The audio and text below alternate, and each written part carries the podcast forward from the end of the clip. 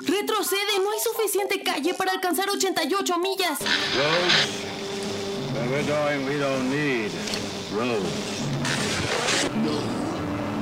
I am the father. Here's Johnny. Vehicles! Esto es 4 DeLoreans, podcast de cultura pop y viajes en el tiempo, transmitiendo con 1.21 gigawatts de potencia. Hola a todos, bienvenidos al episodio 223 de 4 DeLoreans. Disculpen ustedes que estuvimos ausentes algunas semanas, pero ya estamos aquí de vuelta. Ya saben que la vida adulta de pronto no nos deja, pero siempre es la intención entregarles episodios semana a semana, entonces voy a tratar de que así sea. Disculpen de nuevo por esta falla que tuvimos estas semanas y prometo, prometo ser lo más constante posible. Y pues bueno, esa tos tan sexy que escuchan ahí ustedes es de mi amigo Fidel. Bienvenido amigo, ¿cómo estás? Aparte de tosiendo. Bien, bien, muchísimas gracias, Eddie. ¿Cómo estás tú? Espero, espero solo que sea tos normal y no te estés ahogando. No, no, no, es que acabo de comer, como bien viste ahorita antes de, de entrar a cuadro. Me eché unos taquechis. Entonces, este. Ya, pero aquí está mi coquita, me la tomo. Muy bien, amigo. No, pues nada, bienvenido. Muchísimas gracias por tu tiempo. Muchas gracias por venir de nuevo a este espacio y para platicar de una de estas películas que son de las que tanto te gustan y que además, ¿sabes qué? Que creo que es una película que es icónica de los pues de finales de los noventas, eh, una película que se volvió clásica y yo creo que es una película que todo el mundo vimos, sobre todo los que son contemporáneos a nosotros, que vimos en una edad como muy sensible, ¿no? En una edad como, como que te puede pegar muy, muy fácil y como que te puede impactar de alguna manera. De hecho, eh, me atrevo a decir que si tú la ves en una edad a la que la vimos nosotros, que fue alrededor, bueno, en mi caso alrededor de los 15, 16 años, eh, pues bueno, puede ¿Son ser... tan viejos? Sí, de verdad que sí. O sea, puede ser que sí te apantalle de alguna manera a como la vemos ahora de adultos, ¿no? Yo tenía mucho que no veía esta película y ahorita la volví a ver, en, eh, la terminé de ver hace apenas unas horas y de verdad que mm, pues me llevo una impresión muy diferente de ella. Sin embargo, creo que es una buena película. Aunque tengo mis bemoles de los cuales vamos a platicar en algún momento. La película y el tema, pues ya lo están viendo ustedes aquí, aquí al lado, es Historia Americana X con Edward Norton que bueno, para esas épocas Edward Norton ya era un, un muy buen actor, eh, ya era reconocido, ya tenía por ahí varias entregas. Y pues tenemos también a Edward Forlong como el coprotagonista, o más bien como pues, una estrella de soporte, la verdad, pero creo que muy importante. Y que si a ustedes les suena el nombre, bueno, pues es porque él había hecho unos años atrás a, a este, se me fue el nombre, el niño John de Terminator, John Connor. Exactamente, ese es, ese es el nombre. Entonces, pues bueno, así tenemos esta historia. Y antes de arrancarnos con ella, amigo, pues quiero que me cuentes por qué te gusta tanto esta, esta película. Híjole, me, me gusta por muchas cosas. Me gusta por el tema, porque habla de neonazis, habla de etnias urbanas. Que es un- yo, yo quiero estudiar filosofía en algún tiempo. Yo quiero estudiar temas sociales y los temas sociales todavía me, me gustan muchísimo, ¿no? Entonces, porque habla de etnias urbanas y por el formato que tiene. Me gusta mucho que esté hecha en blanco y negro porque aporta muchísimo a la historia eh, en, un- en una forma muy trascendental. Es Sí. como muy profundo el hecho de que sea en blanco y negro, como le pasó con la de con la película de la lista de Schindler, que el formato era hecho para en blanco y negro para esa película sí o sí. Entonces, e- este, este manejo de las cámaras, que por cierto el director fue director tanto de fotografía como director de la, de, de la película. Entonces, me gusta mucho esto, me gusta mucho la historia. Se me hace una, una, una exploración muy cruda a qué pasa, como bien ahorita lo dijiste, con los con puede, que puede ser muy sensible para un chavo de 15, 16 años eh, el tener una mala, no, iba a decir mala formación, pero no, más bien una, una mala eh, dirección. ¿Cómo puede ser un algo tan, tan, tan básico destruir una vida, no? Y no solo una vida, sino que destruye toda una, una familia. Sí, Entonces, que desde el punto de vista profundo, por eso me gusta la película de la historia americana X. sí, fíjate que yo lo, yo diría, más bien, yo aterrizaría un poquito tu idea pensando en que Creo que esta película nos enseña una diferencia muy clara entre una ideología y un adoctrinamiento, ¿sabes? Claro. Entonces, digo, no es malo tener ideologías, pero cuando están mal dirigidas y se convierten en, ade- en adoctrin- adoctrinamientos, creo que ahí es donde viene lo complicado un poquito. Entonces, y bueno, sobre todo también esos temas que hablas, ¿no? Y temas tan sensibles como son el racismo, como son el neonazismo, este, incluso, no sé si has llegado a, a- a escuchar ahorita las noticias últimamente, eh, con todo este tema de la guerra entre, entre, entre Israel y, este, y Palestina, de nuevo estos conflictos que llevan tantos años y que últimamente no, están no es como con tan... Palestina, es con... no, no es con Palestina, Bueno. es con un grupo. Exacto, o sea, pero bueno, Sí, vaya, o sea, son de, perdón. de, de origen palestino, pues, o sea, Claro, este, claro. ya genocidio lo que está ocurriendo, ¿no? Pues no, yo no diría que genocidio, porque sí es una guerra, o sea, es una guerra tal cual, de un Es un grupo contra otro grupo. No, no lo creo, amigo, yo no lo creo así. Lo podemos debatir después. Lo Eso podemos no debatir es- después, pero no lo no creo así. Pero bueno, el punto es que ah, justo aquí está el meollo del asunto. O sea, en este momento hay mucha gente que a raíz de este conflicto está diciendo que ojalá Osama Bin Laden hubiera logrado su cometido en el 2001. ¿Sabes? O sea, que esas ideas se hubieran propagado de alguna manera. Y, y creo que lo están diciendo muy a la ligera. ¿Sabes? O sea, creo que estas lecciones de historia no se están aprendiendo de la manera correcta. ¿Me explico? Y, y aquí Claro. sabemos, y de hecho creo que esta película hace un ejemplo muy claro de, de esto, porque las historias, la historia que no se aprende, estamos condenados a repetirla, Claro, ¿sabes? claro, claro. Entonces, Totalmente. o sea, yo creo que la gente que está diciendo que ojalá que estas ideas de, pues digamos, como tan, tan, tan eh, extremistas, que realmente hubieran permeado más en la sociedad, creo que no saben lo que están diciendo, ¿sabes? Sí, Entonces, claro, bueno, creo que habla mucho, un po- bueno, la película habla un poquito de eso también, o sea, me parece que no está como tan, o sea, hay gente que es muy influenciable y eso es un hecho. Y lo demuestra la película también, ¿no? sobre todo por el contexto de, de- este, histórico-social de este muchacho, ¿no? Porque pierde a su padre eh, por un incendio, pero aquí desde, desde la cuna está recibiendo como que ideología de que es que las, las, las minorías están recibiendo apoyos cuando no son los American American, no debería de ser así, bla, bla, bla, bla, bla. Entonces, un, un muchachito frágil, un muchachito que ha perdido a su padre, que está sensible, llega, al- llega al punto en que alguien lo adoctrina y lo dirige por un, por un camino completamente turbulento, ¿no? Sí, sí, o sea, digamos que estaba un poquito predispuesto por las ideas del padre. Claro. Y luego se refuerza con este, pues con esta tragedia que sucede. Exacto. Y entonces Totalmente. alguien que es como, pues que es un aprovechado, o sea que, porque realmente el, el que se el que es como el líder de esta célula ne- neonazi, no se ensucia las manos. La misma Nunca. policía lo dice, o sea, no se ensucia las manos, no, te- no podemos ponerle cargos o, o- o, este, pues sí, o sea, acusarlo de algo porque pues no hay forma, ¿no? Sí, no pueden llegar a él. Exactamente, ¿no? Entonces, ¿qué es lo que hace? Pues que agarra a esta gente que está vulnerable de alguna manera, los adoctrina y los utiliza para sus propósitos. Claro, que, que fue todo un poco, eh, no un poco, sino fue mucho lo que pasó en la Alemania nazi. Sí. Eh, lo escuchaba hace rato en la radio, o sea, mucha gente que apoyó a Hitler lo apoyó por el terror del, del comunismo de Stalin. Entonces, por, sí, no manera. apoyar el comunismo de Stalin, apoyan a Hitler con ideas súper radicales y se crea, pues, ahora sí, un genocidio en, Sí, en- es, sí, eh, en- en contra de unos pocos, de una minoría, y se crea un desmadre porque se hace una guerra mundial y Sí. Sí. hay que tener mucho, mucho cuidado con el contexto histórico, con, con lo que estabas mencionando, precisamente porque algo tan frágil puede desmenuzarse, o sea, en algo muy, muy complicado. Sí, no, y que además también de cierta forma creo que la humanidad tiende al odio muy fácilmente, ¿sabes?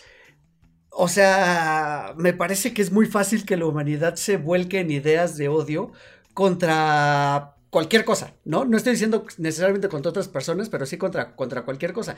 Y creo que, espera, no, creo que no estamos exentos. Digo, aquí en México, eh, pareciera o de pronto nos queremos como lavar la cara y lavar las manos y decir, no, pues aquí en México no somos racistas y, y creo que es una gran mentira.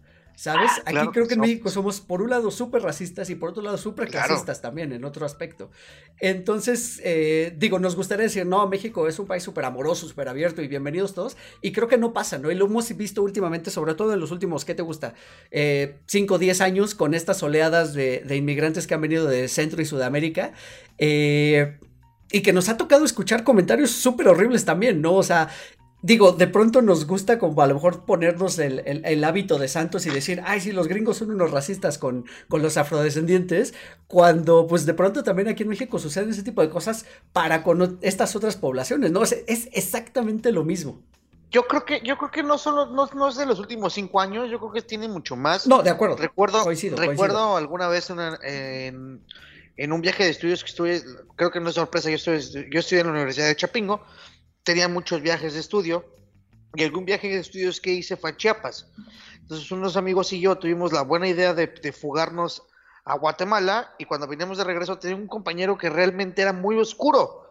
No quiero decir negro porque tú me regañas, pero era muy negrito. O sea, No, muy, o sea, la palabra negro no está mal, negrito sí es racista, amigo. era, era muy oscuro el- el- el- el- mi compañero. Y recuerdo que a él no lo dejaban pasar los militares, porque en la selva lacandona los agarraron militares. Y le decían, no, tú regresas a tu pueblo, pinche hondureño, pinche perro negro, no sé qué. Eso es un problema. El, el problema de, de la migración en nuestro país es algo que tiene mucho tiempo. Ujú. Y es verdad que los mexicanos somos muy intolerantes con los, con los inmigrantes suramericanos. Cierto. Somos muy intolerantes.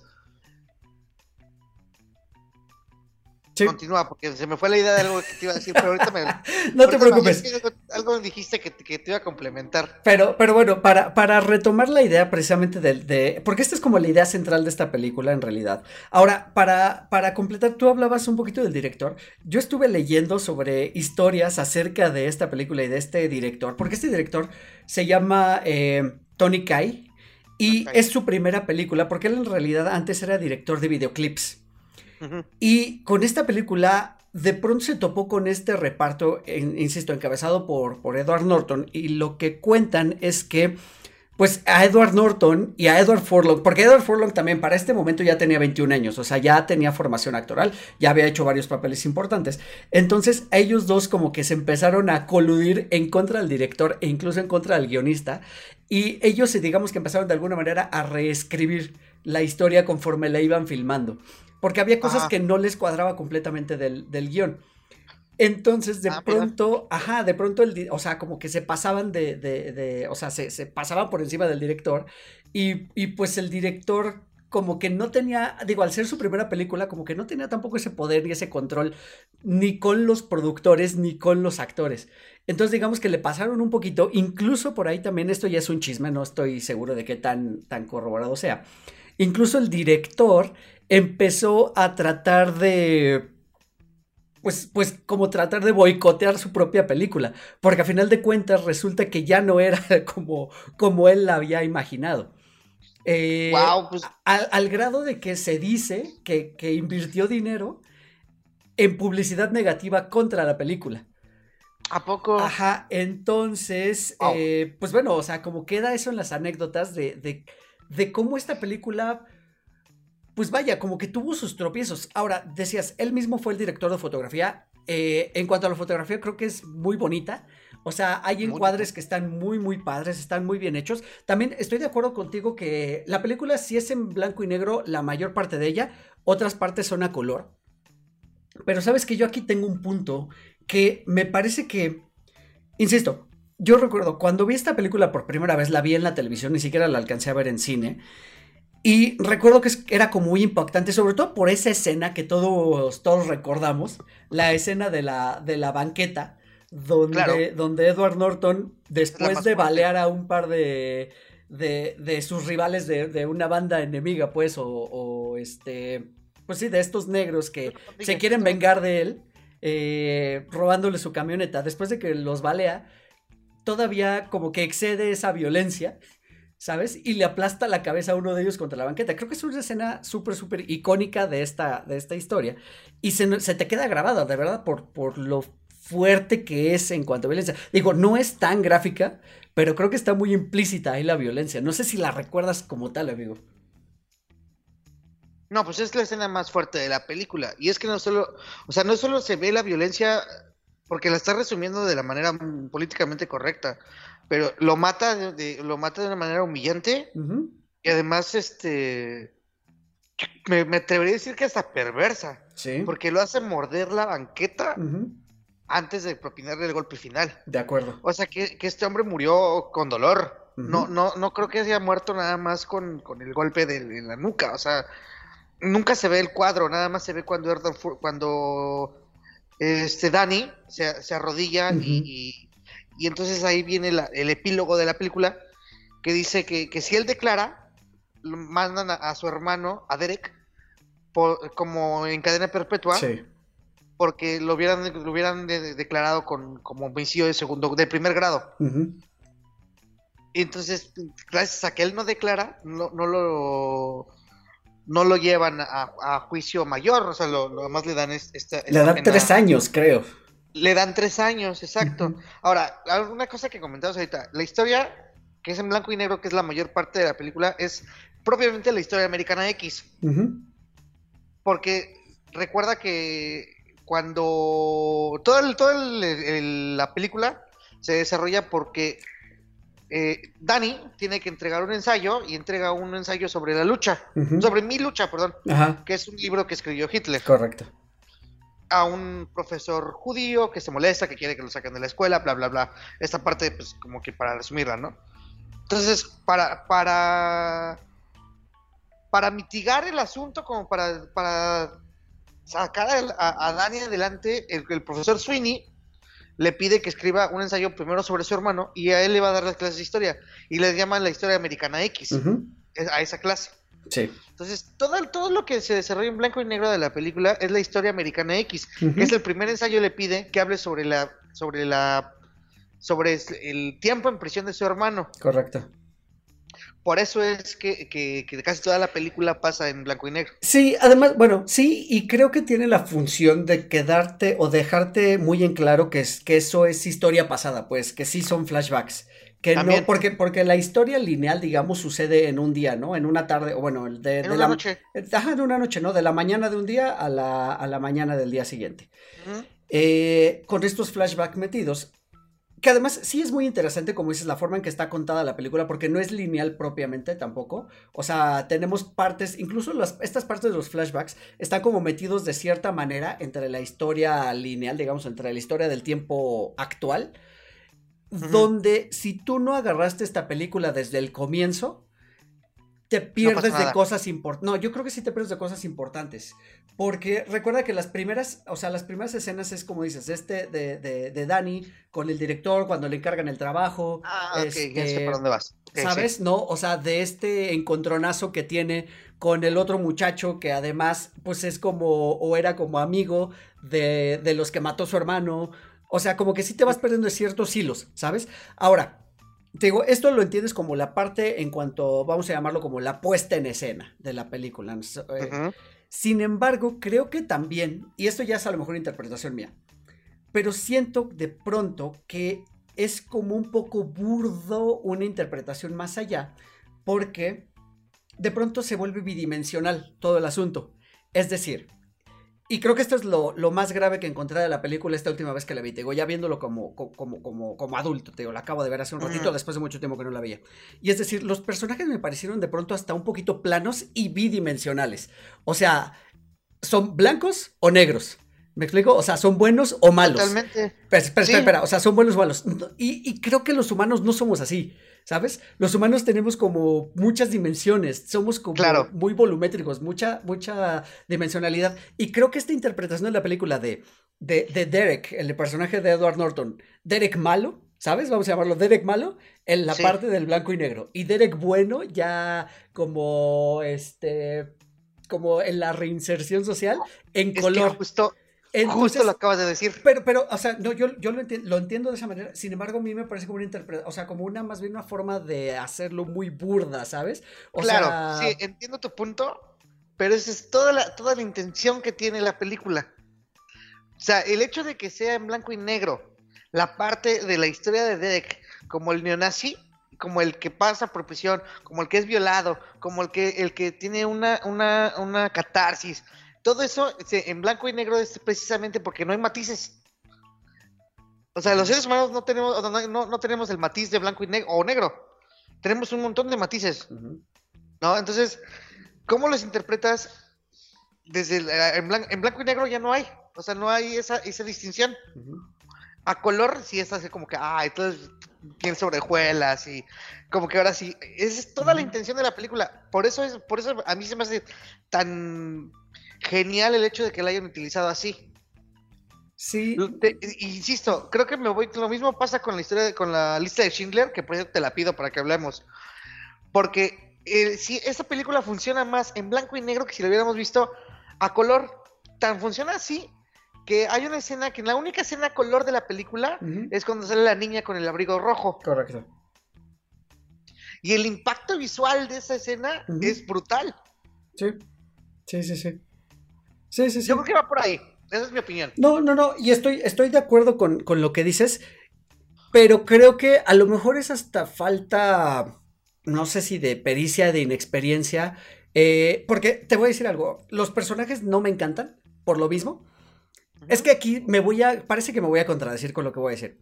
Pero los personajes no me encantan, te digo, siento que son planos en algunos momentos, son, te digo, bidimensionales o buenos o malos, pero creo que están muy bien interpretados. No sé si me explico. Mm. O sea, siento que no están tan bien, ex- tan bien escritos, pero creo que las actuaciones son lo que sostiene gran parte de la película. De hecho, o sea, definitivamente creo que Edward Norton sostiene la película. O sea, me parece que es un muy buen actor, lo habíamos visto antes y lo vimos después. Eh, y aún así, él es el que carga con la película y lo que, lo que creo que también demuestra que es un buen actor es que hace reaccionar a los actores a su alrededor. O sea, cuando los otros actores están a su alrededor reaccionando a una situación que él propicia actoralmente, eso está bien padre, o sea, porque sí notas como esa interacción y que están respondiendo a lo que él está haciendo. Esta, esta escena, por ejemplo, de la cena incómoda con el nuevo novio de la mamá, bueno, con el novio de la mamá, la nueva pareja, que para este entonces es el maestro de, Claro. de, de, de Dani. eh, o sea, es una escena muy tensa, es una escena muy incómoda. Incomodísima. Pero si te fijas, está muy propiciada por, por el. Por, primero por ese speech, como por ese monólogo que se avienta a Derek. Y, y, pues por las reacciones que van teniendo poco a poco los demás personajes, ¿no? O sea, incluso en esa escena, la participación de la, de la novia de Stacy, que es interpretada por Fairuza Balk. eh, Actrizaza. fíjate que sí, pero creo que nada más para este tipo de papeles. O sea, porque la recuerdo Sí, a lo mejor en. Jóvenes Brujas con Sí, ese de mismo mala, papel. le toca de mala y de loca y desquiciada nada más. Ajá, ajá, exacto, exacto. Entonces, pero creo que es eso, ¿no? O sea, se demuestra en esa escena cómo van reaccionando ellos a lo que va haciendo Edward Norton. Fíjate, sí. Nada más que yo creo que ahí lo estás simplificando un poco la- el trabajo del director. Y, y- y recuerda que esta película tuvo muchas nominaciones. Ah, para ser su- la primera película de este hombre, tuvo muchas nominaciones, no solo el Oscar, porque fue nominada a, a mejor película, a mejor, a, mejor actor, y tuvo muchas nominaciones de muchos otros premios que quedaron nada más en pura nominación. Entonces, aunque es cierto que el trabajo del, que, del- que el trabajo de los actores tiene mucho que ver, yo creo que el guion ayudó también a que a que la película se realizara. Ajá, pero aquí es donde entraríamos en la polémica, ¿no? De realmente terminó siendo el trabajo que era al inicio, ¿sabes? O como lo había concebido el director, o sí pasó esto de que pues en realidad fue los actores los que decidieron como irle pues dando su propio toque conforme fue avanzando. Yo Porque por algo, no. o sea, digo, por algo se hacen de pronto estos chismes, ¿no? O sea, Claro, no, sí, el- el- cuando, cuando el río suena es porque agua lleva, o sea, eso sí me queda claro. Pero, pero creo que sí, sí hay un cierto trabajo detrás de cámara, porque además, yo creo que también al- algo que ayuda mucho a la película es el hecho de la fotografía. ah, sí, precioso. O sea, la, Ujú. la- la fotografía es impecable, Sí, es impecable, es muy bonita la fotografía. sí lo es. tiene ti- y sobre todo con, con- pensando en lo que se, que se filmó en, en barrios locales de Estados Unidos, tú que has estado allá, tú sí sabes la realidad de lo que, de lo que es un barrio de Estados Unidos normal a lo que es un barrio rico de, de Estados Unidos. Es como ir a Polanco, o sea, es muy, muy, se ve muy diferenciada la clase social. Sí. sí se nota la, la diferencia de clases.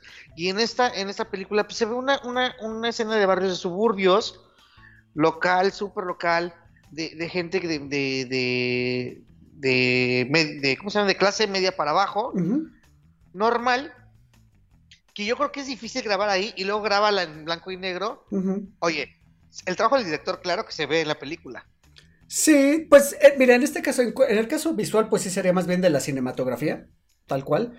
Pero sí es, sí es, sí es muy bonita, o sea, te voy a dar la razón porque hay, hay encuadres, incluso de la misma casa, esta casa suburbana de, de- clase media más, porque también recordemos que nuestros personajes pasan por diferentes etapas, ¿no? O sea, incluso Edward Norton lo vemos en diferentes etapas, o sea, vemos a un Edward Norton eh, joven, influenciable, Mm. Vemos a un Edward Norton este, en crisis eh, cuando pasa lo de la, la tragedia de su papá.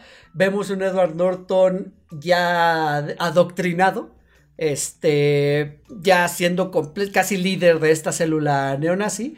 Vemos, a, vemos a- al mismo actor también como que en esa pues en, en una segunda crisis, pero ahora provocada por los sucesos que él, que él este, propició. Y lo vemos después reformado. O sea, y creo que esa- esas mismas etapas las vamos viendo alrededor de la familia. Y a lo que iba es que vemos esta casa de los suburbios como de, como de una clase media alta, de alguna manera, que es una casa grande, pero esta toma como en contrapicada, viendo la casa un poquito hacia arriba. No sé si lo notaste, pero la vemos hacia arriba y Sí. vemos la bandera, como toda la gloria de lo, de, de lo que El representa. American American. Exacto, esa clase media empoderada de los Estados Unidos. Claro. Y cuando es la otra parte de la historia, que es cuando Derek sale de la cárcel y ellos viven ya en una casita como incluso tipo duplex, donde apenas se acomoda el resto de la, de la familia. Ajá, lo vemos al revés, la casa la vemos desde arriba un poquito. Entonces eso hace que se vea más chiquita. Creo que en intenciones visuales lo logra muy bien. O sea, lo logra Claro. de maravilla. Es que es lo que te digo, o sea, yo creo que el trabajo del director, si, si bien no, no, no pudo con como, vamos, domar a los actores, por llamarlo de alguna manera, sí, sí captó lo que, lo en esencia lo que yo creo que él quería decir. Las escenas de las banderas, siempre que se ven las banderas nazis, cuando, cuando él está en su, en la, antes de su catarsis, que está en, en la ascendencia del, de, de ser un skinhead, de ser un este neonazi. Se ve la- el esplendor de la bandera nazi, o sea, se ve en, se ve grandotota y se ve toda la, la- la supremacía, ¿no? Claro, sí, sí, Y, sí.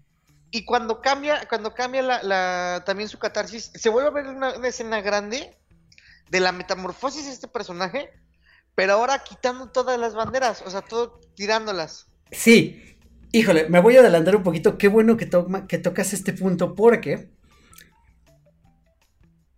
pareciera, y, y te digo, esto, esto también ya lo leí yo por ahí en, algunas opiniones que estuve leyendo esta tarde, y es que cuando viene esta escena de este Derek reformado y que convence a su hermano de que pues lo que habían estado haciendo estaba mal, que no eran ideas como propias, este, pues que el odio infundado pues no tenía ningún sentido, que se estaban dejando llevar, porque además cabe recordar que los dos personajes nos dan a entender que son muy inteligentes.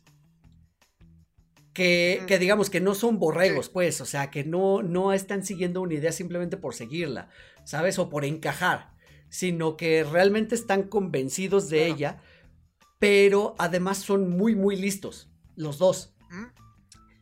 Entonces, cuando viene esta, esta onda do- do- donde tú dices esta escena donde como que se convence de que, de que no es el camino y que empiezan a retirar las cosas, normalmente cuando tú te vas a deshacer de ese tipo de cosas, lo que harías es, pues a lo mejor tirarlos a la basura o quemarlos. Y no sé si aquí ya es un poco más viajada esta interpretación. Pero ellos agarran las cosas, como que no las doblan propiamente, pero las guardan. ¿Sabes? Sí. Como si se pudieran volver a utilizar. Ujú. Que te digo, ya no sé si es en esta interpretación que yo leí de que, que nos va a llevar al final de la película, donde se va a repetir el ciclo y donde entonces el odio puede renacer porque no te deshiciste de él, simplemente lo guardaste ahí y lo hiciste a un lado por un Claro. momento.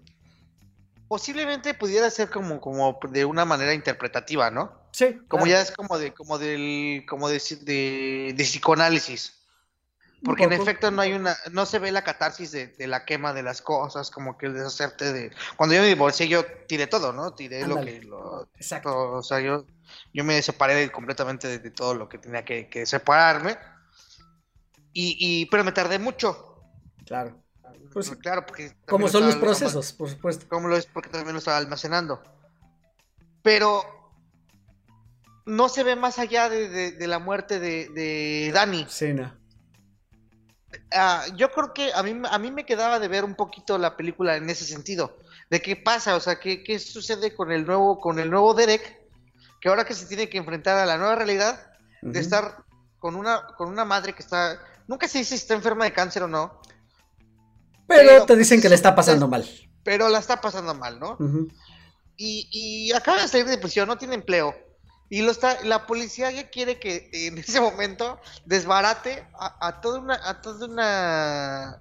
Es que las pandillas en Estados Unidos es un problema muy grave. Bueno, aquí en México también, ¿no? Pues Sí, pues, sí. tenemos un montón de pandillas, nada más que nosotros los conocemos como, como Cárteles. cárteles, son pandillas. Eh, desmantelar una pandilla así donde no pueden tocar al, al cabecilla, pues no es una cosa sencilla. Además era un, era un, era un- era crimen organizado en el que él estaba metido. Porque tenían líderes, porque eso es organización. Sí. Para el que no lo sepa, el crimen organizado es cuando se organiza una, una, una célula de personas para cometer un crimen. Eso es un el crimen organizado, tal Ujú. cual. Yo me quedo con esa eh, con esa, con ese vacío de, de- de- Yo recuerdo la primera vez que la vi, yo sí lloré. De decir que, o sea, me da mucha tristeza porque ya no sé qué va a pasar contigo, que has evolucionado tanto. Digo, lo violaron en prisión y no que no iba a cambiar, ¿no? Lo violaron de, tal, fuerza que, de tal fuerza que, lo, que, le, que le tuvieron que suturar. Sí. Y que, y que, o sea, de hecho, como que toda esta parte de la historia que se lleva a cabo en prisión, creo que para mí es la parte favorita de la película. Porque sí vemos la evolución de este personaje, de cómo entra con sus ideas, cómo él, a pesar de estar, ahora sí que estás viendo y no ves, ¿no? Eh, él sigue con sus ideas de ser muy cerrado al respecto, eh, donde se entiende y por lo menos es lo que nos han explicado estas historias y documentales y películas donde la gente sobrevive en prisión porque se asocia con otra gente, ¿sabes? Se mantienen como en grupos, ¿no? Claro. Y donde me encanta porque cuando se empieza a juntar con este otro personaje que es negro y es mi que personaje favorito. y que le empieza como a, a- a hablar de, o sea, empiezan a, a hablar entre ellos, ¿no? Este, y en un momento él le, le dice, ¿sabes qué? Es que aquí tú eres la minoría, aquí tú eres el negro, así que Aquí tú eres el negro. aquí tú eres el que te tienes que cuidar, Claro. ¿sabes? Este personaje es el, el pináculo de la película, yo para mí, para mí. Sí. Porque eh, él. Sin, sin, es que es genial esta película. Sin decirnos nada, nos dice todo. Nunca nos dice que él es, pero lo sabemos todos. Que el que movió todos los todo- movió favores en prisión, siendo un negro cuidando a un blanco neonazi, sí tienes que tener muchos huevos en la cárcel para enemistarte con tu, con tu propia raza. Pero él es el que protege a Derek. Sí, de hecho se lo dice. Se lo, se- nunca, no, eh, Bueno, él, Derek se lo dice Derek al- se lo dice, a- se me fue el nombre, pues, Derek se lo dice a él, pero, pero él nunca lo acepta, o sea, él simplemente le dice, vete, o sea, no, no, no, tú no me debes nada. Sí. Ahora, también se ve algo que, que... Pero, pero, pero, pero, te voy a interrumpir tantito. Me gusta porque es como una analogía. Hay dos analogías que llevo aquí. Uno es, las apariencias te pueden engañar, ¿sabes? Claro. Porque hasta le dice, o sea, tú eres como un tipo todo flaquito, todo, tú no podrías haber matado Para a nadie, ¿no? ¿Sabes? Ese es uno. Y otro es como algo, digamos, en este caso una minoría, en este caso él como unidad, chiquito, flaquito, este, escuálido, puede tener un poder tan grande. Claro. Eh, sí, y, para allá iba antes de que me interrumpieras, este... Disculpa, También iba a decir, aquí se ve, se ve un tema eh, que a mí, no quiero decir que me gusta mucho, pero porque eh, más bien me llama mucho la atención, pero es que es algo muy real. Este flaquito, nada más por el hecho de ser negro, cumple una condena de lo doble de, de los años Sí. que cumple Derek solo por robarse una televisión ujú. Y porque tuvo la mala fortuna de que se le cayó la televisión al pie del, del- del oficial. Solo por eso le, le aumentan cargos a su, a su sentencia. Ujú. Y eso es una injusticia muy grande que la vimos con el de Life Matters. Eh, eh, que, que, que. Ay, me quitaste la idea. Así que. No, no, no, que eso nos habla de la parcialidad de la justicia. Justo, gracias. O sea, nos habla de la parcialidad de la justicia, porque creo que aquí es muy claro y creo que esta película se adelanta, creo que accidentalmente, a los hechos que iban a... O sea, es que no son hechos que, sea, que iban a suceder, sino son cosas que parece que, que suceden periódicamente, ¿no? Que suceden, que se hace un escándalo, que se calman y luego vuelven a suceder, porque es algo de lo que no estamos curados, ¿no? Claro. Eh, ¿Te acuerdas cuando están en esta escena precisamente con el, con el este, profesor? Eh, con que es el, la nueva pareja de, la, de la- No, Ah, que es la nueva no, pareja de la mamá. Están hablando Sí. de un suceso, e incluso mencionan el nombre de la persona. Se me fue ahorita el nombre. Este. Pero es un suceso muy similar al de George Floyd, que pasó hace algunos años y que fue un escándalo porque por brutalidad policíaca, unos policías tundieron a esta persona, a George Floyd, hasta matarlo. Claro. ¿No? Y es, imagínate que están narrando ese suceso en la película, en una película de hace 25 años. ¿Tantos años tiene 25? 1998 es esta película. Entonces. O sea, creo que no es porque le hayan atinado, le hayan adivinado o haya sido accidental, no son los es que es un problema que tienen. Y es un problema que, y que va a ser recurrente y que va a pasar, a pasar y pasar Sí. y pasar. Mientras no aprendamos a lo mejor como sociedad a, a ser tolerantes en realidad, ¿no? Olvidarnos de estas discriminaciones y de ese odio. Por un lado, eso. Y por otro lado, eh, regresando a la parcialidad de la justicia, cuando Derek comete estos actos de asesinar a dos Claro. personas afroamericanas, de manera brutal y premeditada, porque lo hace de manera premeditada, ya no es self-defense, o sea, ya no es en defensa propia. Podría argumentarse a lo mejor de alguna manera que sí, no lo sé. El primero sí. El primero sí, pero bueno. Cuando esto pasa, ¿qué hace Derek? Llega la policía y lo hemos visto mil veces, ¿no? De haber sido un latino o de haber sido un negro, este, lo ven con un arma y lo primero que hacen es dispararle. Derek Claro. sabe que la policía con él no va a actuar así. Porque es blanco. Saben que con él le van a respetar sus que derechos. sí, que está sonriendo. Desgraciado. sabe que está sonriendo. Sí. Esa escena también cuando lo toman, creo que a él me encanta esa escena porque él se da cuenta de que, de que hizo, de que cometió un acto erróneo hasta que le agarran las manos y se las tuercen para abajo. Es entonces cuando la cara de, de, de, de- de Derek cambia de estar sonriendo a, a desencajarse. Antes de eso está riéndose. Sí. Pero aún así, la pero aún así sabe que a él no lo van a Ah, agarrar a claro, palos, sí, por sabe que no le van a disparar, ¿sabes? Desde luego, desde luego. O sea, incluso, incluso sabe que pasa lo que pasa, lo que mencionabas hace un momento con su hermano, como su hermano no testificó, entonces su condena no es mayor, o sea, le dan tres años por matar a dos personas. ¿No? Y volvemos a esto, a la parcialidad. Al otro personaje que está en la cárcel le dieron 16 años por robar una tele que se le cayó accidentalmente. No, 16. Ah, 16. 16, creo que dicen 16, si no me equivoco. No, según yo son ¿Seis? 6. Ok, habría que revisarlo, pero bueno, digamos que de todas maneras es exagerado, ¿no? La, la- la condena que le dan comparado Claro. con, el, con, con el crimen que cometió. Claro, para allá iba hace ratito también, o sea, no es, es un tema que a mí me llama mucho, mucho la atención. No sé si viste algún video que salió hace como dos o tres años de un agente del FBI que está sentado y llegan dos policías y le piden este, su identificación. No, no le piden su identificación, le dicen que se, que, que se levante para que... Le dice, espérame, pues déjame sacar mis, mis cosas. Dice, no, no, no, no, no, no te levantes, o sea, espérate. Y lo arrestan. Entonces, el- el- el- él es- es un afroamericano él está ya esposado y sacan su, su cartera. Entonces la abren y resulta que es un agente del FBI. Ok. Y entonces dice, mira, quiero tu, ahora necesito tu placa, tu placa y la de tu supervisor, porque se, les voy a hacer un, les voy a hacer un pedo, porque si hubiera sido una persona blanca, No me dice ajá, nada. Claro, entonces, y eso sigue sucediendo en Estados Unidos. por supuesto. Y seguirá pasando por mucho tiempo. No, y además viene esta respuesta que no está justificada, pero está motivada, que es decir, estos tiroteos masivos que han ocurrido eh, últimamente, o bueno, no, no, no últimamente, sino también son periódicos, ¿sabes? O sea, también son respuesta a, a, a esta ideología, de nuevo, a esta ideología de odio. Sí, de supremacía blanca. Ajá.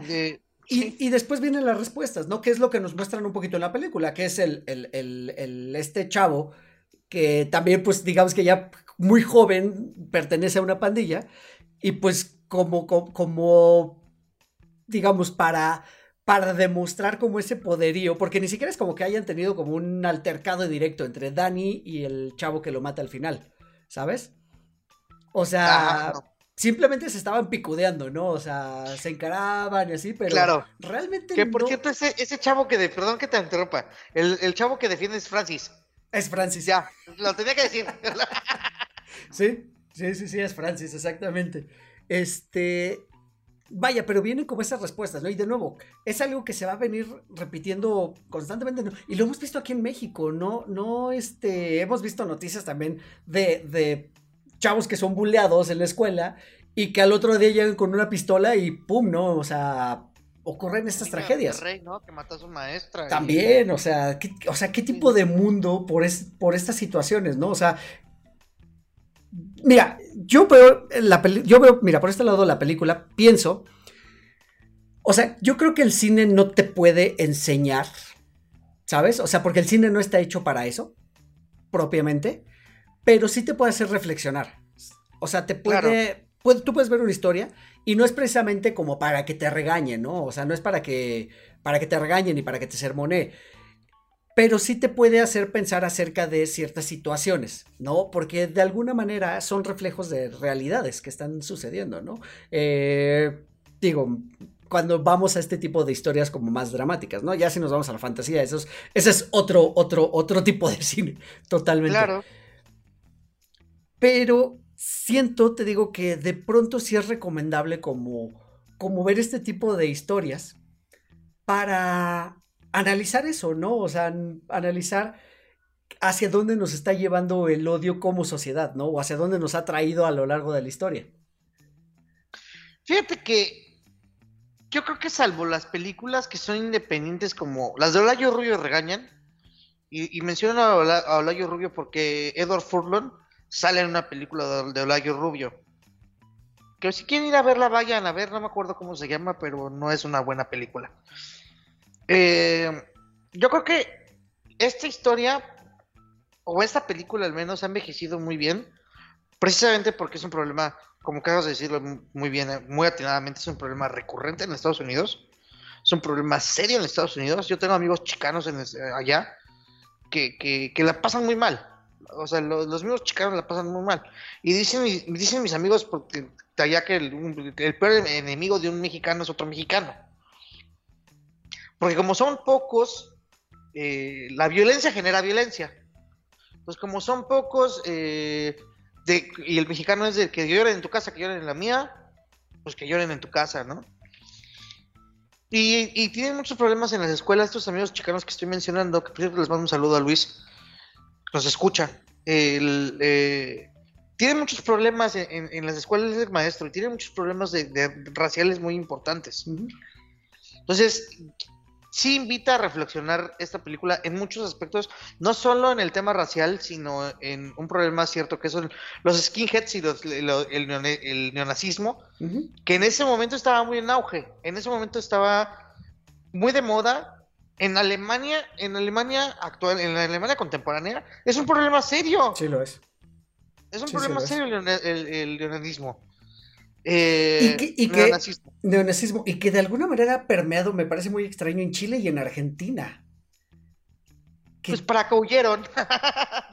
para, para acá huyeron pues los alemanes. Sí, sí, sí. Para acá huyeron. Entonces yo creo que más bien la ideología de, de, lo, de, de los abuelos quedó para los nietos. Sí sí, y, voy a hacer un pequeño paréntesis porque por eso me parece genial esta película de la cual hablamos hace un par de años, de Jojo Rabbit, nominada al Oscar, porque me encanta que la manera de minimizar esta ideología es burlándose de ella. O sea, qué mejor manera de combatir esta ideología que sí fue tan traumática, que fue tan fuerte, que fue tan poderosa, que ridiculizándola como lo hicieron en Joy Rabbit. Me encanta la manera en que lo ridiculizan. Sí, es que el humor, el humor es, eh, es después de la tragedia. Dicen que para hacer buen humor tienes que tener tiempo y, una, tragedia. Después de mucho tiempo y una tragedia puedes hacer buen humor. Y una película que, que he mencionado muchas veces que hemos grabado es la de Él volvió, que es una, es una, es una comedia alemana de que Hitler regresa por alguna razón que nadie sabe, ni te la explican, ni importa para la película, pero es como un fenómeno en el que él se hace como un bufón de la sociedad. Dicen, ay, mira, Hitler, Hitler. Y poco a poco empieza a permear otra vez su ideología. Poco a poco empieza a permearla. Y cuando te das cuenta, Alemania otra vez es nazi. Claro, el, eh, eh, el humor, el humor eh, nos enseña también a reflexionar. Y, yo creo que Jojo Rabbit es la idea que nos que, que quiere dar.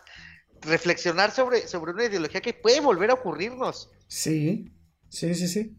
Sí, sí, estoy de acuerdo. O sea, creo que, de nuevo, esto no es un problema a lo mejor de un grupo pequeño o de una nación, ¿no? Creo que es muy generalizado.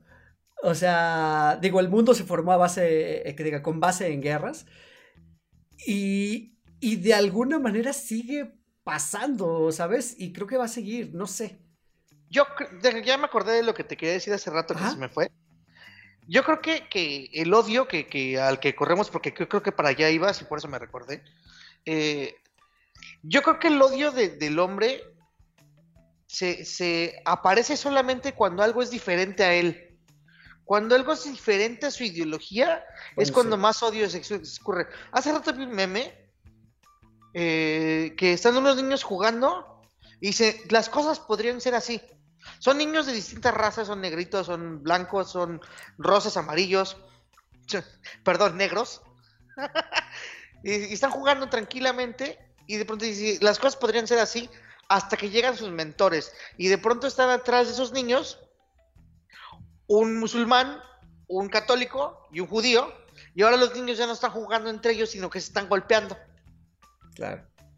Entonces, cuando, cuando, cuando el ser humano encuentra algo que es diferente a él y se siente amenazado, recuerda que la respuesta al miedo es la agresión. Sí. sí. La, emoción primaria. Por un lado. La emoción primaria llega es la agresión. Por un lado sí, pero por otro lado también creo que el odio es aprendido. Y creo que es ah, un poco a lo, que refieres, a lo que refieres con ese meme. Y es un, y es un mucho lo que se refiere en esta película. Claro. O sea, ese odio es aprendido definitivamente. Sí, claro, y, como bien tú lo, comentaste, es adoctrinado. E, eso es, aprender, no adoctrinar. y, no nada más es, es el odio, eh, no solo es una carga emocional, eso, es, que eso me queda claro. Es una carga ideológica que se va creando por las diferencias que hay entre entre razas, entre eh, religiones, entre naciones. Digo, yo no entiendo, yo sigo sin entender cómo en pleno siglo XXI tenemos que sacar una visa para ir a Estados Unidos. Porque los gringos tienen mucho miedo de que llegue alguien a su país cuando, güey, no debe de haber fronteras en el mundo. Y, y, y, y que retomando la idea de la película, recuerda que esto es parte fundamental del discurso del papá antes de, de morir. Bueno, o sea, cuando platica con ellos, que les está diciendo que le dejaron leer un libro eh, sobre un luchador social negro y que le dice, ah, Malcolm X. Es antes del de Malcolm X, es otro libro, no me acuerdo. Pero que le dice, ah, entonces ahora están quitando los libros de blancos para ponerles libros de negros. Y le hace como esta analogía de, pues yo tengo dos compañeros que son negros y les dieron el trabajo por ser negros, no por ser capaces. Claro. Y entonces también te quedas de, o sea, tampoco, ¿no? O sea, no creo que va por ahí. O sea, es este miedo que ha existido también a lo largo de los años. Y te acuerdas que lo platicamos cuando hablamos de pandillas de Nueva York, de, de esta banda de nativos eh, liderados por Daniel Day-Lewis que no quería a los inmigrantes, ¿sabes? Claro, claro, claro, claro, claro cuando el país de los Estados Unidos se ha fundado eh, con base en la inmigración, o sea. Sí, no, a gringos no existe, o sea, los gringos como tal no existen, son todos son irlandeses, son mexicanos, son bolivianos, son de todos lados. Es más, son ingleses, ni siquiera son, ni siquiera son gringos. Sí, de acuerdo. De acuerdo, de acuerdo. Entonces, o sea, esto, precisamente esto es como, como algo. O sea, es algo complicado, es un tema definitivamente complicado, porque así como lo dices, o sea, no debería haber visa para, para entrar a ningún país, básicamente. Pero como digamos que ya a lo mejor nos estamos metiendo en temas a lo mejor hasta mucho más profundos, ¿no? O sea, en temas de pobreza, temas de violencia, temas de, ¿sabes? Y, y, temas sociales como mucho más, más, este, pues más clavados, ¿no? Que ni siquiera son como lo, el tema principal de aquí de nuestro podcast, que es la cultura pop, pero definitivamente son un reflejo y es algo que ha permeado la cultura pop y que se va retratado y por eso tenemos este, este tipo de cintas, que me parece bien importante que sean vistas. Amigo, una pregunta. ¿Tú recomendarías ver esta película a alguien que no la haya visto? Así como, como, como lo hemos platicado hoy en día. O sea, y, ¿o qué recomendación le darías? Por ejemplo, porque de nuevo, cuando tú y yo la vimos, a lo mejor estamos en una edad de muy influenciable también. Y en una edad donde, donde creo que sí necesitas cierta guía para entender. Y, y cierta, más de cierta guía, cierto contexto, como tú dices, histórico de, del momento? te lo voy a contestar bien sencillo, porque no, no solo lo he recomendado, sino que se le ha recomendado a chavos que están en, en, una edad susceptible. Eh, en algunas de mis, de mis ratos libres, cuando he podido, doy, doy asesorías. Y casi siempre llegan chavos que ya reprobaron. O sea que me llegan chavos problema. Pero me gusta recibir a los chavos de 15, 16 años y darles asesorías de álgebra y matemáticas. Porque se van con otra idea. Ya he tenido piedras, de verdad he tenido piedritas. Que llegan todos piedras y se van como diamantes. No porque yo sea un buen maestro. Yo no soy un buen maestro. Yo nada más doy herramientas para que ellos aprendan. Y me gusta platicar con ellos y les he recomendado la película. Y me han dicho, no, profe, porque me dicen, profe, yo no sé por qué me dicen, profe, yo no soy profesor.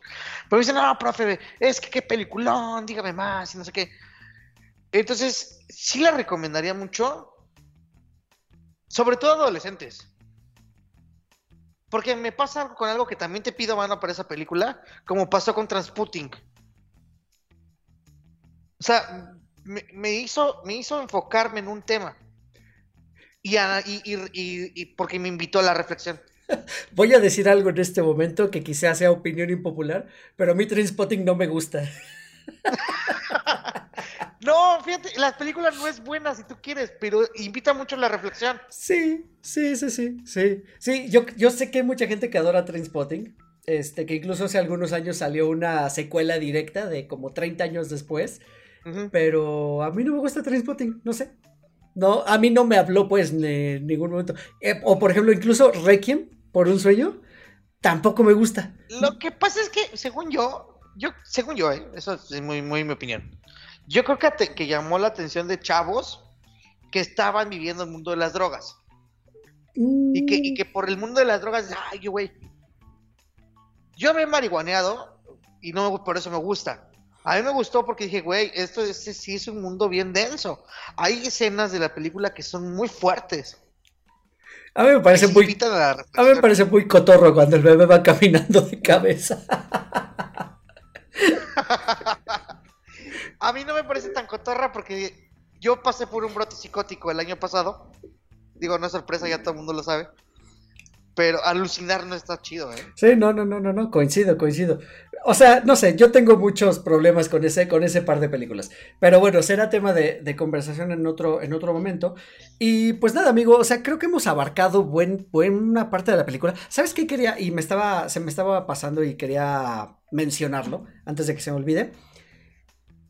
Esta parte cuando Derek sale de prisión y se enfrenta a los que antes eran como pues sus fanáticos, sus adoradores de alguna manera, lo veían como un dios. Incluso sus seguidores. Pues sí, sí, sí, sí, incluso se lo, se lo expresan, ¿no? Así tú eres un dios para, para nosotros. Eh. Me gusta mucho como este cambio, o sea, creo que se necesita uno, mucho valor como para enfrentarte a ellos. Sí, un par de huevotes, claro. Exacto, porque además creo que lo más sensato que podría hacer una persona es, me voy para otro lado, ¿sabes? O sea, me olvido de ellos y hago una nueva vida donde no me puedan encontrar. Pero, para poder como sacar a su hermano y a su familia completamente, pues como que tiene que cortar de raíz. Eh, entonces creo que el personaje demuestra mucho valor en ese sentido. Y dos, cuando por fin se enfrenta a ellos, se separa y les dice que pues no quiere nada. Toda esta última parte de la película me parece que es muy tensa y de nuevo recae en la actuación de Edward Norton, que él se siente, o bueno, más bien yo, yo, yo percibí que se estaba muriendo de miedo. Por si te fijas, va caminando y todo el tiempo va como cuidando su espalda, asomándose que hay ahí a la vuelta de la esquina. O sea, creo que se siente, o sea, lo percibes pues, o sea, y, está muy bien transmitido. Es que bueno que lo mencionas porque es la parte en la que todo se fragmenta. Y, y, de hecho creo que eso es lo que abona a que el final de la película sea sorpresivo, de alguna manera, por lo menos la primera vez que la ves, y perdón por el spoiler, porque la primera vez que la ves tú piensas que al que se van a chutar es a Derek. Claro. ¿No? Y termina siendo Dani el que paga los platos rotos. Claro.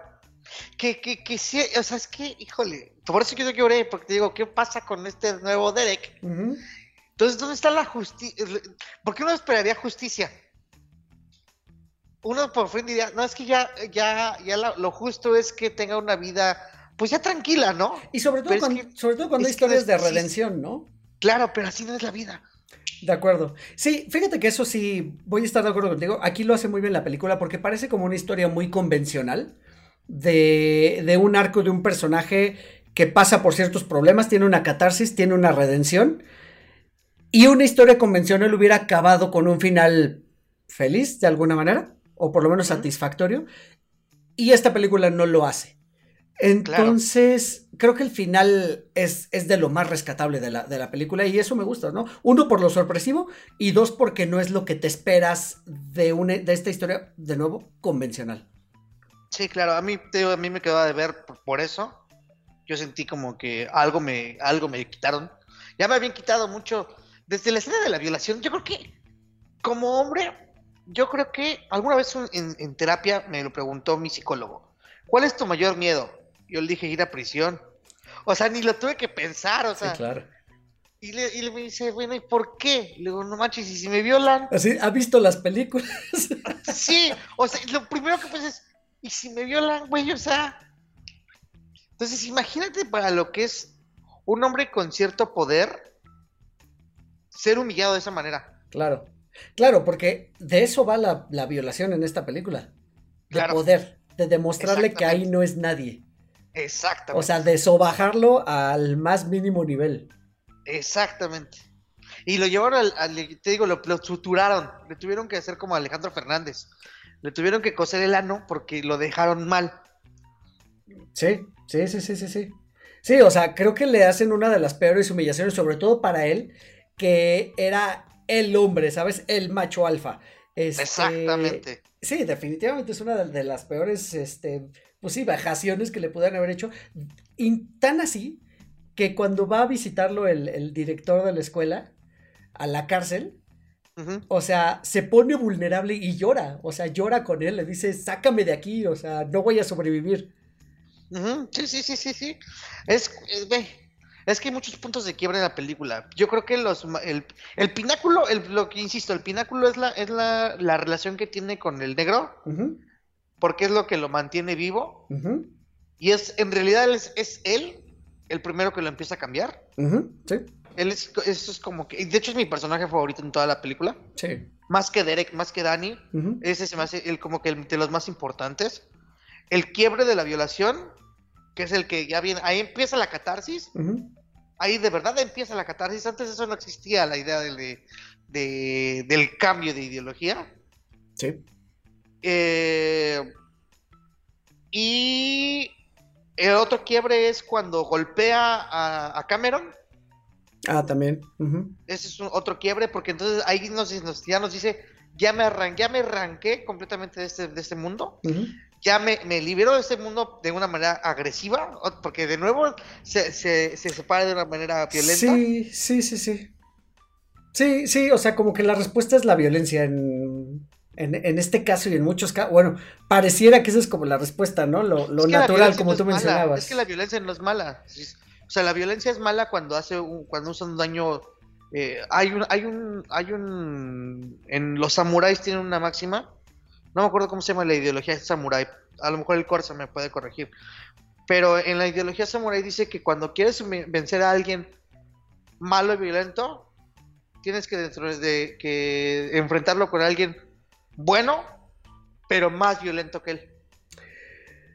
Sí, yo creo, esto ya es a título personal, creo que es difícil convencer a alguien violento razonando.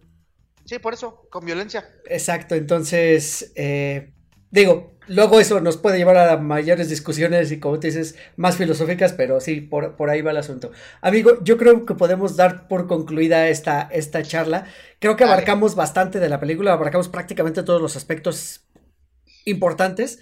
Eh, quédense con que esta película es más que esa escena impactante de, la banqueta, aunque sea la más representativa y la que probablemente tengamos más en el consciente colectivo, si es que tiene mucho que no la han visto, revisítenla porque tiene muchos puntos, por lo menos de los cuales yo tampoco me acordaba hasta ahora que la vi, y está muy fácil de ver, está en este Prime Video.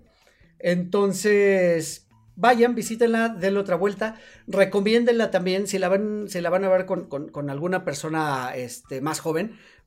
Yo creo que valdrá la pena que los acompañen también con un criterio mayor de la experiencia y que se expliquen también como todas estas situaciones, ¿no? Entonces, la vamos a recomendar, vuélvanla a ver. Creo que creo que por situaciones que hemos platicado de esto, como atropellamiento que hubo en cuanto a la dirección y a la realización, pudo haber sido mejor película de la que es, o sea, porque no es mala, pero sí pudo haber sido mejor. yo creo que es muy eh, buena. Sí, sí, sí. No. Digo, también. Eh, yo, yo creo que haber sido mejor. Véanla en la noche o en la oscuridad.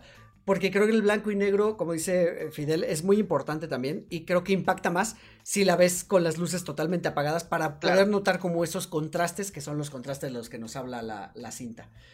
Entonces, pues ahí, ahí les dejamos la recomendación y pues nos despedimos por el día de hoy. Amigo, pidiéndote que nos dejes como siempre tus redes sociales o dónde te podemos encontrar. Me pueden encontrar en Puerto Vallarta, pero tienen que buscarle muy bien. Eh, me pueden encontrar en Facebook con mi nombre completo, Fidel Armando Jiménez Arroyo. Me pueden encontrar en Twitter como arroba Fidish, esto es arroba F-I-D-I-S-H. O me pueden encontrar en el grupo de cuatro de Lorians cuatro con números, DeLorean ya saben cómo está. Por cierto, como paréntesis, yo me vestía como Derek cuando iba en la prepa, con una chamarra igualita. Pero no, salvo con todo lo de... Las suásticas, espero que no hayas usado suásticas, amigo. Sí, es que ese estilo de skinhead me gustaba mucho. pues es que está un poquito más basado en el punk, ¿no? De alguna manera también. Sí, sí, sí, sí. Que el punk también es una ideología, pues, discutible, pero que nos ha entregado también algunas cosas culturalmente buenas y positivas, sobre todo artísticas. Claro que sí. Sobre todo artísticas en ese sentido. Pero bueno, ya saben, ya la mencionó mi amigo Fidel, las redes de 4 de Lorenz, 4 con número de Lorenz, así como se escucha. Yo soy Eric Motelet, arroba Eric Motelet en todas las redes sociales y nos escuchamos el próximo martes. Que el universo vibra al son de su frecuencia. Adiós a todos. Esto fue 4 de Lorenz. Cada martes un nuevo episodio disponible en plataformas de podcast y YouTube. 4 con número, de Lorenz así como se escucha. Conducción y concepto, Eric Motelet. Voz en off, Poli Huerta.